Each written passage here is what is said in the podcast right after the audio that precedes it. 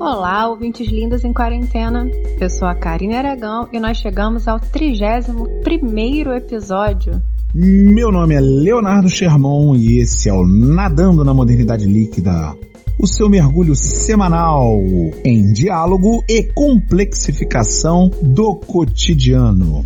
E nessa semana nós vamos conversar sobre os vários casos de pessoas que se opuseram à aplicação da lei, demonstrando se considerarem superiores àqueles que estavam ali tentando aplicar a lei. E na segunda parte, nós discutimos sobre as possibilidades de construção de uma cidadania efetiva no Brasil. Vamos mergulhar? Vamos embora!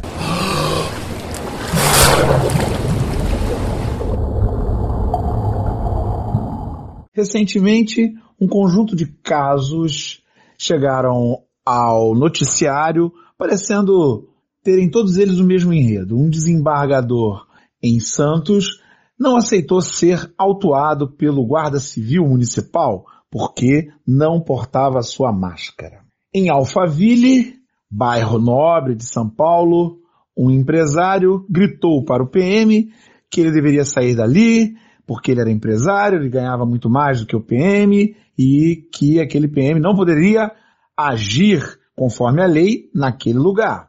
Em um outro caso, no Leblon, bairro nobre do Rio de Janeiro, um casal de engenheiros distratou o agente da vigilância sanitária que procurava educar as pessoas que estavam se aglomerando no restaurante em que eles estavam, sendo que em um dado momento, a mulher do casal disse ao fiscal da vigilância sanitária que o marido dela era engenheiro e não cidadão, e muito melhor do que ele. Em todos esses casos, um elemento em comum.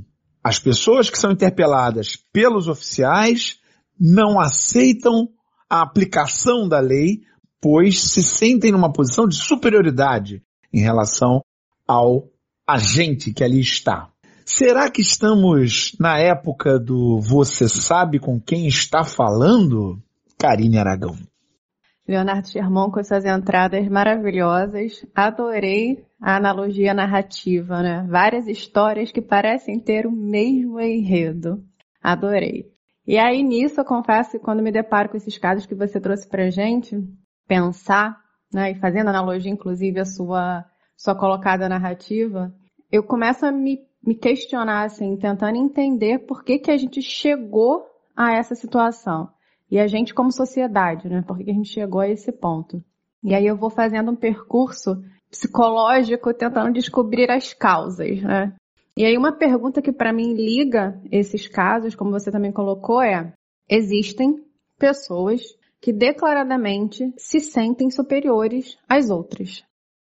Existe aí um imaginário social que percorre, e não é, não diria que é contemporâneo, mas existe um imaginário social, né, que vai dizer que a gente vive numa sociedade hierarquizada, em que há os que mandam e há os que obedecem. Na minha visão, me parece que a gente está seguindo por esse caminho. E essa visão dessa hierarquia falsa naturalizaria e legitimaria frases como a que você colocou. Sou melhor do que você. Que eu coloquei só não. Ela, a moça lá no Leblon, é que colocou. Ela falou: cidadão não, engenheiro civil formado, muito melhor do que você. Mas é muito implicante, não é, Leonardo Sherman? É claro que eu sei que você não falaria uma coisa dessas. Eu sei disso, nós sabemos disso. Sim, sim, mas é importante que a gente também leve em consideração que não é uma impressão nossa. As pessoas que nós estamos aqui tratando nesses casos, elas deram muitas informações dizendo que elas sim se acham superiores. O desembargador, por exemplo, chama o guarda de analfabeto. Então, é muito clara essa visão de superioridade. E quando você aponta essa questão da, da superioridade, eu acho bacana a gente refletir, né? Como eu sempre falo, botar as cartas na mesa.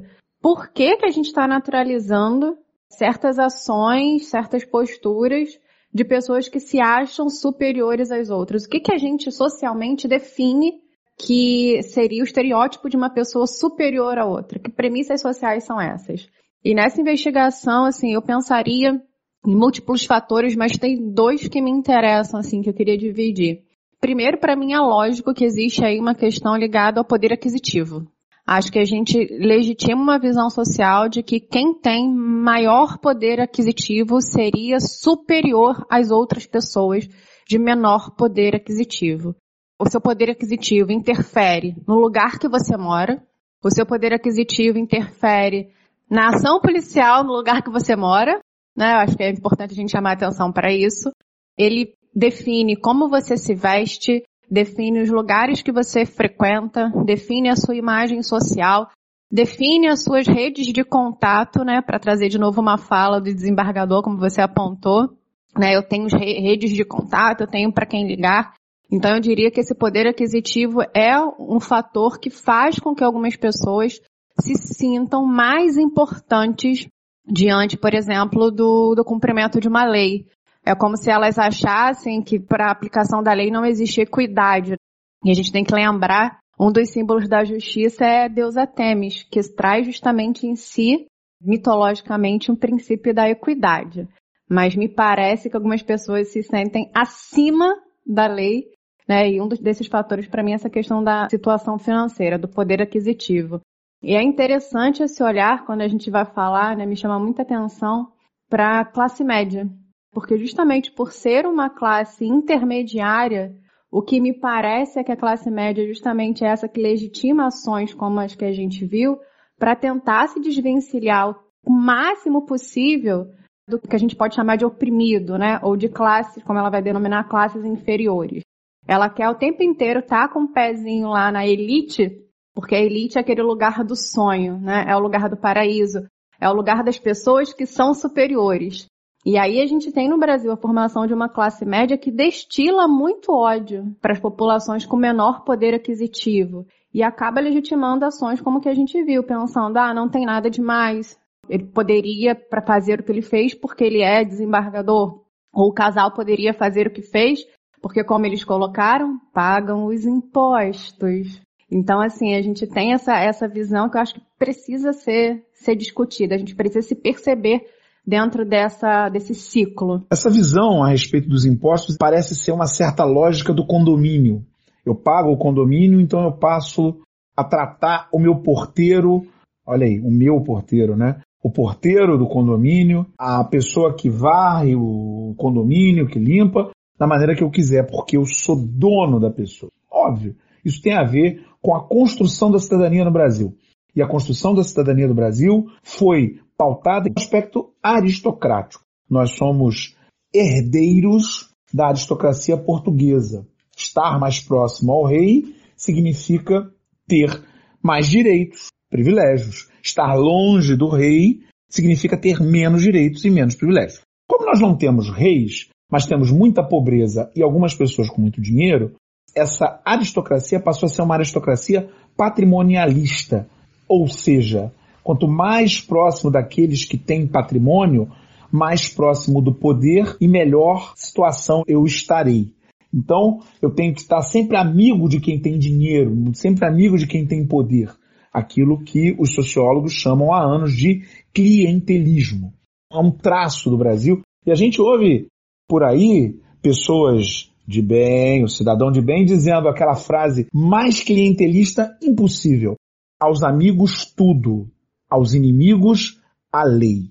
Se aos amigos tudo é possível, logo a lei não, não se encaixa nisso. É por isso que o desembargador imediatamente sacou o telefone e foi ligar lá para quem supostamente era o chefe do guarda civil, porque ele, a lei não se aplica a ele, ele é desembargador, ele está acima dos demais. Da mesma maneira, o sujeito de Alphaville, que estava batendo na esposa, o policial foi lá, resolveu o caso, e ele rapidamente pega o telefone e liga para alguém. Porque aquele policial não pode fazer isso, porque ele é amigo.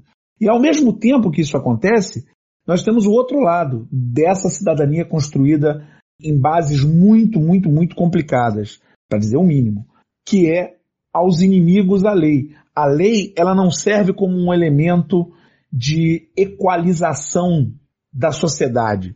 A lei não é o parâmetro pelo qual todos nós podemos nos medir como iguais. Não, a lei serve para punir. Punir quem não é amigo, punir quem não é cliente.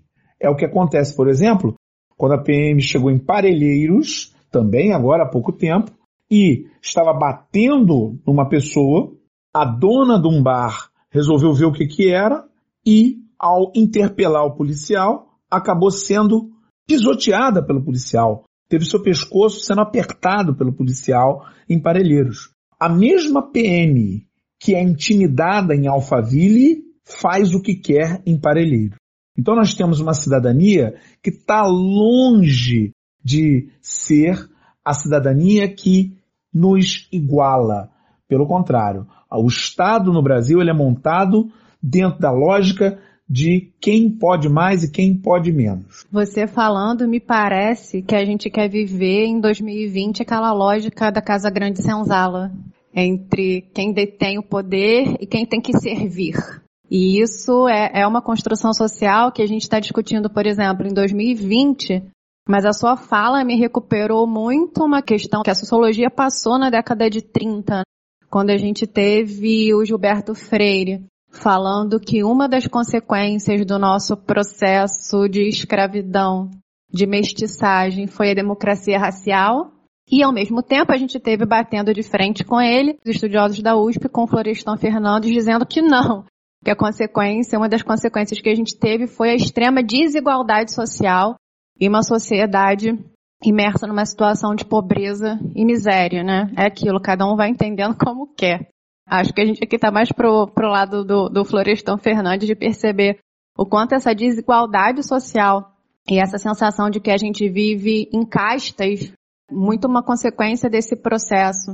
Tem uma frase que eu gosto muito que o Florestan Fernandes coloca, que é a ideia de que nós vivemos juntos e separados, não juntos e misturados. Então, assim, essa visão também mítica de um Brasil plenamente harmonioso, nós somos um povo receptivo, né? Nós vivemos a diversidade, a pluralidade. Gente, vamos reconhecer que ela é falsa. Ela é falsa e esses casos aí mostram pra gente o quanto realmente a gente não, não vive na mistura, a gente vive na hierarquia. Você pontuou muito bem esses casos.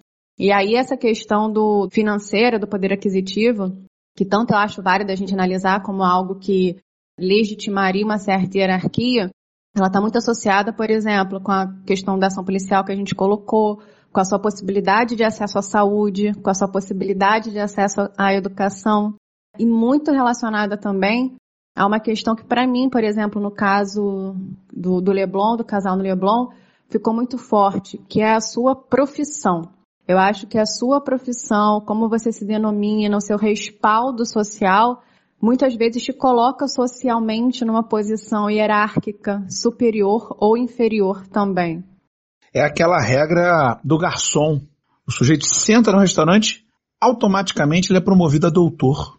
Isso se transporta para outras áreas, porque a gente tem essa quantidade imensa de doutores sem doutorado aqui no Brasil. Gente que, por lei, pode ser chamada de doutor, mesmo não tendo os anos de estudo necessários para ostentar o título de doutor, que é um título muito difícil de obter.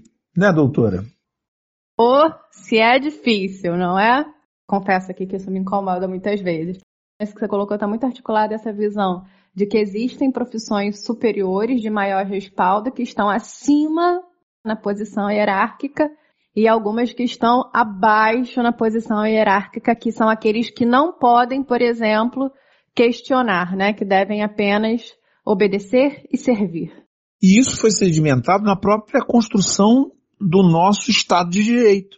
Nós tivemos a construção de um Estado de Direito em 1822, herdado da coroa portuguesa, porque o nosso imperador era o príncipe herdeiro de Portugal, e formamos uma estrutura de direitos que primeiro retirava a maior parte da população, porque a maior parte da população continuava sendo escravizada, mesmo com o governo imperial sabendo que aquilo era errado, porque assinou um acordo com a Inglaterra que se comprometia em terminar com o tráfico de escravos em três anos. E aí depois teve que escrever outra lei em 1850 para acabar com o tráfico de escravos. Então, a, se sabia, tinha-se o conhecimento que aquilo era errado.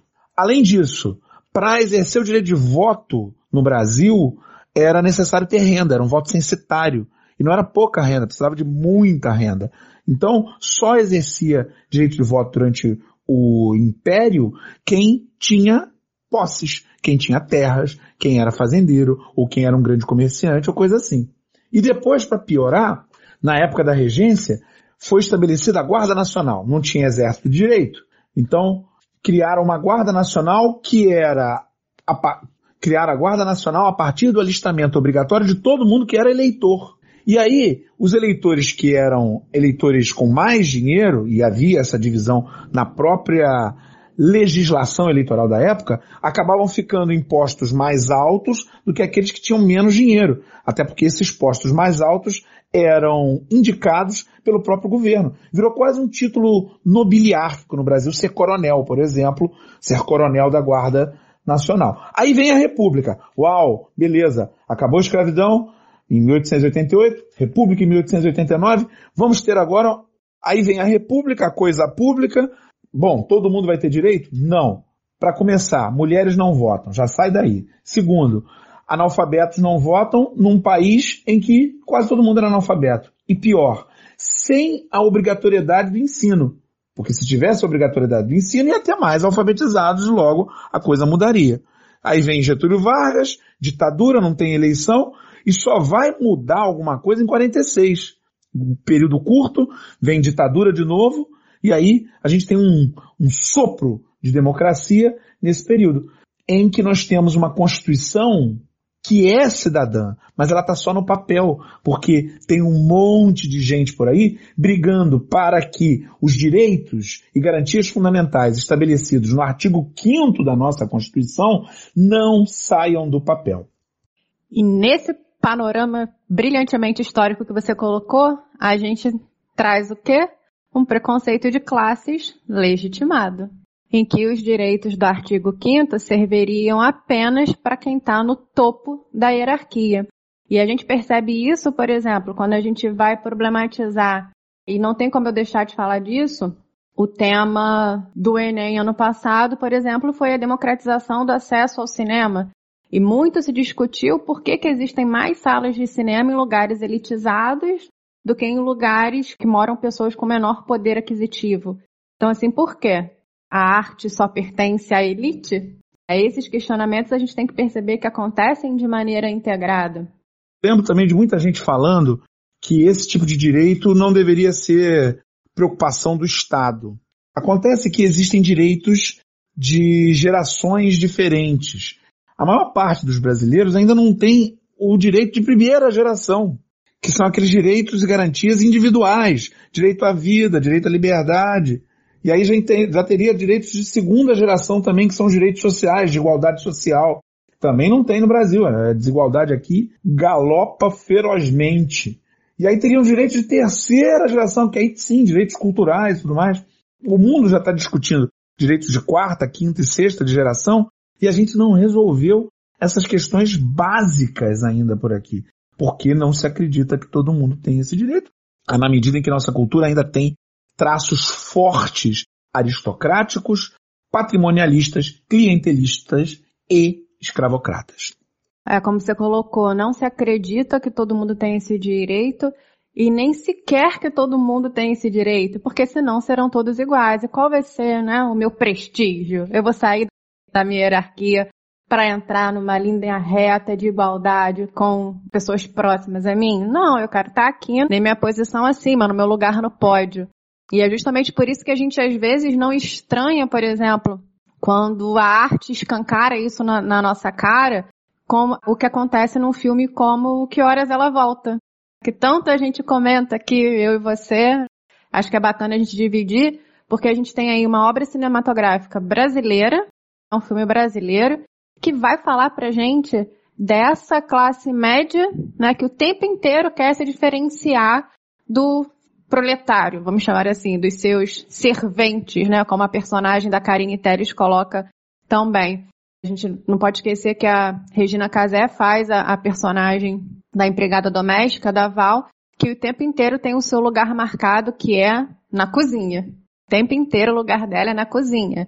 E quando a gente fala aqui da reatualização do Casa Grande Senzala, é isso que a gente está fazendo. E essa personagem da Karine Telles, que é a dona da casa, querendo marcar o tempo inteiro a sua diferença com a Val, porque ela é superior. Então, iguais. Como que ela vai ser igual à sua serviçal? Como, por exemplo, a questão da piscina, né? A piscina não, não nunca corresponderia à empregada doméstica, a Val, e a sua filha, né, que em algum momento chega ali para tentar questionar essa, essa ideia, essa divisão de castas. Não é o espaço do, do, dos serviçais, é o espaço dela, dona da casa superior. Né? Como que ela vai se sentir igual a outra? Então acho que, que é bacana quando a gente se choca, né? E muitos não se chocam diante desse, desse filme. Então, assim, se você naturaliza isso, você está naturalizando uma sociedade hierárquica e dividida em classes e o preconceito de classe, né? Outro ponto que você levantou e que é muito bacana também, quando você fala dessa questão dos direitos, me parece que muitas vezes a gente tem, como sociedade, infantilizado a esfera pública. A gente quer discutir direitos, a gente quer discutir leis, como a gente discute o prato do jantar. E não é assim. Não é uma negociação de você puxa para lá, você puxa para cá. É a ideia é que realmente todos sejam iguais eh, perante a lei, independentemente da sua profissão, independentemente da sua condição financeira, né? Que você seja realmente reconhecido como um cidadão. Esse caminho aí que a gente está apontando como necessário. Desnaturalizar essa visão de que, ah, nós sempre fomos assim e é natural ser assim, é natural que uns mandem e uns obedeçam. Não é bem aí o caminho, né? Se não é bem aí o caminho, eu tenho só uma pergunta a você, Karine Aragão. A você e ao José. E agora? E agora, José? Estamos aqui concordando que a cidadania, a questão dos direitos e deveres no Brasil é marcada por uma problemática muito complexa e que envolve direitos para uns sem deveres e para outros deveres sem muitos direitos. O que eu tenho a te perguntar então, Karine, coisa fácil, tranquila. Como se resolve isso? Como fazer do nosso país um local em que a cidadania seja efetiva para todos. Renato Germão, se a sociologia até hoje não respondeu isso, eu humildemente vou responder? Imagino, não é? Mas vamos lá, aqui nesse programa a gente não está necessariamente para dar respostas, mas para provocar interrogações. E justamente é isso que eu vou fazer então, viu? Olha a minha saída. Se eu fosse uma pessoa, assim, tanto quanto mais radical, o que, que eu diria para você? A gente precisa nascer de novo como sociedade. Mas eu vou deixar esse radicalismo para você, Leonardo Sherman, tá bom? Na hora que você for falar, pode deixar. Mas enfim, gente, brincando aqui, mas é verdade, assim, a gente não tem uma resposta simples para isso. Não é um, um conflito, uma construção social simples. E a gente precisa reconhecer isso para não se iludir com soluções simplificadas, que respondem aquele jogo do sim ou não, bem versus mal. Né? Não é isso que a gente pretende. Mas eu vou te falar que eu tenho algumas desconfianças, sim, de caminhos que a gente pode ir trilhando para tentar sair dessa cidadania que se dá somente no papel e não é muitas vezes concretizada. E aí eu, eu vou, para minha formação, eu acredito muito numa educação libertadora. E acredito numa educação libertadora muito pautada naquela ideia do Paulo Freire, de que quando a educação não é libertadora, o sonho do oprimido é se tornar opressor. Então, quando a gente não tem uma educação que questione, que incomode, que provoque, que escancare as desigualdades ali, justamente para você falar, opa, então a gente não vive nessa visão não é bacana viver nessa visão hierárquica. Eu realmente preciso desenvolver a minha empatia, pensando que não basta que os meus direitos sejam respeitados, mas que o do outro também. Preciso me incomodar com os direitos dos outros não respeitados. Eu não estou acima da lei. Eu não posso dar um jeito para burlar a lei atender aos meus desejos. Eu preciso viver em coletivo, eu preciso viver em sociedade. Eu acho que quando a gente não segue esse caminho, a gente acaba formando essa sociedade em que os oprimidos querem se tornar opressores. Engraçado que falando com você tá vindo à minha cabeça um personagem da literatura que para mim é muita materialização disso, claro, materialização ficcional, que é no livro Memórias Póstumas de Brás Cubas, em que a gente tem o personagem do Prudêncio. O Prudêncio era o escravo do, do Brás Cubas. A gente tem várias cenas ali muito marcantes que o Machado completamente brilhante coloca para a gente questionar essa relação de classes, né? essa sociedade escravocrata, que quando o, o Brás Cubas brinca com Prudência como se Prudência fosse o cavalo dele. Então a gente tem esse personagem que é a princípio escravo, e aí ele consegue a sua alforria. O que, que o Prudência vai fazer? Viver a sua liberdade, pensar do outro? Claro que não, né? O Prudência agora saindo do lugar de oprimido vai se tornar aquele que tem escravos e aquele que exige ser chamado de senhor por seus escravos.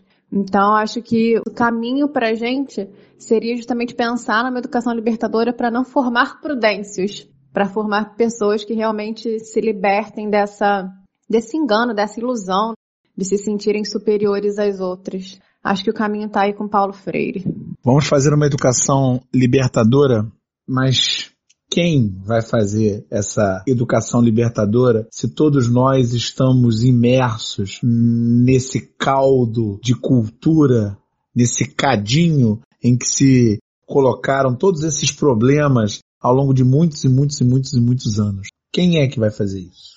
Já vem Leonardo Sherman aqui quebrar com a minha utopia, né? Tudo bem, Leonardo Sherman, mas eu acho que é importante você questionar porque como que a gente coloca isso concreto. E aí eu vou te responder talvez de uma maneira ainda utópica, mas eu acredito nessa ideia da corrente do bem. Se a gente puder passar essa visão para as pessoas que estão ao nosso lado, se a gente puder discutir sobre esses assuntos, se a gente puder se incomodar diante dessas questões, acho que a gente cria essa corrente de reflexão. E quem faz isso? Cada um no seu dia a dia, no seu ambiente. A gente, como educadores, eu acho que tem uma responsabilidade muito latente, mas eu diria que cada um precisa questionar, se auto-questionar a cidadania. Acho que você não precisa ser, por exemplo, é, da área da educação para se incomodar com filme como Bacurau, com filme como Que Horas Ela Volta, que a gente falou, com filme como Parasita, que também toca fundo nessa questão de, de divisão de, de classe, de sociedade de classes. E a gente conversar aqui sobre esse incômodo. Pensa, a gente se complementa aqui, a gente provoca os nossos ouvintes. E se cada um provocar uma pessoa para tentar se incomodar com essa hierarquia? Quem sabe a gente não consegue. E aí eu te digo o seguinte, não dá para saber direito o como, não. O como é, é, realmente muito complicado, porque nós estamos falando de uma mudança cultural e os meus professores lá na época do início da faculdade, lá no, nos primeiros anos do curso de História, diziam que as mudanças culturais são as mais complicadas, as que demoram mais tempo para serem realizadas e para se consolidarem. Mas eu percebo que nós estamos em meio a uma mudança cultural. Não é possível ser abertamente racista nos dias de hoje, sem sofrer uma dose bastante severa de punições. Punições sociais, e não só as punições jurídicas, as punições previstas no direito. Além disso, não é possível abertamente se colocar contra o Estado de Direito Veja o que aconteceu com esse casal. O casal perdeu o emprego por conta daquele ato e da rejeição do ato por conta da sociedade. As empresas que os empregavam acharam que não, é, não valia a pena mantê-los. O sujeito estava batendo na esposa. Em outros tempos, diriam, em briga de marido e mulher, ninguém mete a colher, mas hoje tem Lei Maria da Penha, chama a polícia, a polícia tem que ir. Está na lei. E se alguém entrar na delegacia e for lá falar com a delegada, olha, aconteceu isso, isso e isso, a pessoa vai ser processada e provavelmente vai parar na cadeia por ter agredido uma mulher. Então a gente tem avanços, avanços importantes. A homofobia foi equiparada ao crime de racismo. Então alguém que é homofóbico hoje está arriscando e parar na cadeia. Nós temos avanços, temos avanços importantes. Agora, para avançar mais, a gente vai precisar pensar em outras coisas. A primeira é, a gente só vai chegar ao ponto de realmente ter uma igualdade quando a gente sentir repulsa por estarem pessoas passando fome ao lado de uma pessoa desfilando o seu carrão do ano, a sua roupa caríssima ou qualquer coisa assim. No momento em que a gente começar a pensar que isso é repugnante, que a gente passar a repudiar a ostentação, da mesma maneira que a gente repudia outros comportamentos, talvez aí a gente vá estar chegando a um ponto em que a gente entenda que a igualdade é um princípio tão valioso quanto a liberdade. Até lá, a gente pode continuar conversando. Chegou o momento vocês mandarem aquelas sugestões, aquelas críticas, aquele afeto em forma de mensagens na garrafa. A primeira mensagem que a gente recebeu foi de uma ouvinte especial, a Ana Cristina, que falou sobre o nosso episódio 29, se felicidade sem culpa seria egoísmo. Ela disse o seguinte pra gente: Assisti ao último podcast e gostei muito. Também me sinto dividida em muitos momentos da vida, mas fiquei pensando sobre o assunto e aí vai. As diferenças sociais no nosso país são um fato que há muito nos incomoda e preocupa. Com a chegada da pandemia, essas diferenças saltaram aos olhos e a invisibilidade se tornou visível, dura e crua. E claro que tudo isso nos gera sentimentos de culpa, de impotência, de indignação amplificando a nossa angústia. Mas não podemos, todo o tempo, alimentarmos esses sentimentos. Não estou falando com isso de alienação. Precisamos sim de momentos para alimentar e energizar a nossa alma. Falar com os amigos, rir muito, desejar ir à praia, namorar, fazer exercícios, cozinhar e comer o que se gosta, sem culpa. Veja esses momentos como uma estratégia de sobrevivência diante de um mundo tão desigual e cruel. Muito obrigada, Ana. Ficamos muito felizes com a sua mensagem. E também recebemos a mensagem da Beth Conte, que nos dá parabéns pelo podcast e recomenda o documentário Meu Nome é MLK Júnior. O documentário que mostra toda a trajetória de Martin Luther King. Vamos ver com certeza. E daqui eu também já aproveito para fazer uma indicação de filme sobre um pedaço da trajetória de Martin Luther King, filme chamado Selma, imperdível. Muito obrigado, Beth Conte, pela mensagem afetuosa e pela indicação. Também agradecemos a mensagem do Paulo Soares, que disse que adorou o nosso último episódio, nosso episódio 30, que a gente entrevistou o professor José Newton Júnior, e falou que a gente podia fazer isso mais vezes. Pode deixar, Paulo, tô dando spoiler aqui, isso vai acontecer novamente. Aguardem, aguardem os novos mergulhos. E ainda sobre esse episódio número 30, especial, de aniversário. Aniversário não, porque aniversário é só com um ano. Mais especial de 30 episódios. Chamamos o Júnior e muita gente que gostou compartilhou. Queremos agradecer a todos que compartilharam o episódio e que estão compartilhando os episódios ou mandando mensagens pra gente.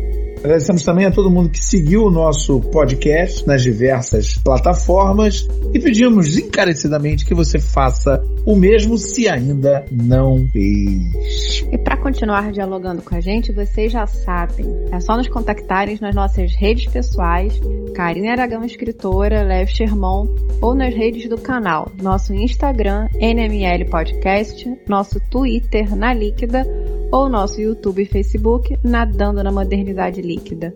Um beijo no coração de vocês e até semana que vem. Valeu, pessoal! Lembrando a todos vocês, achatem a curva. Nós não temos vacina e a nossa única segurança é o isolamento.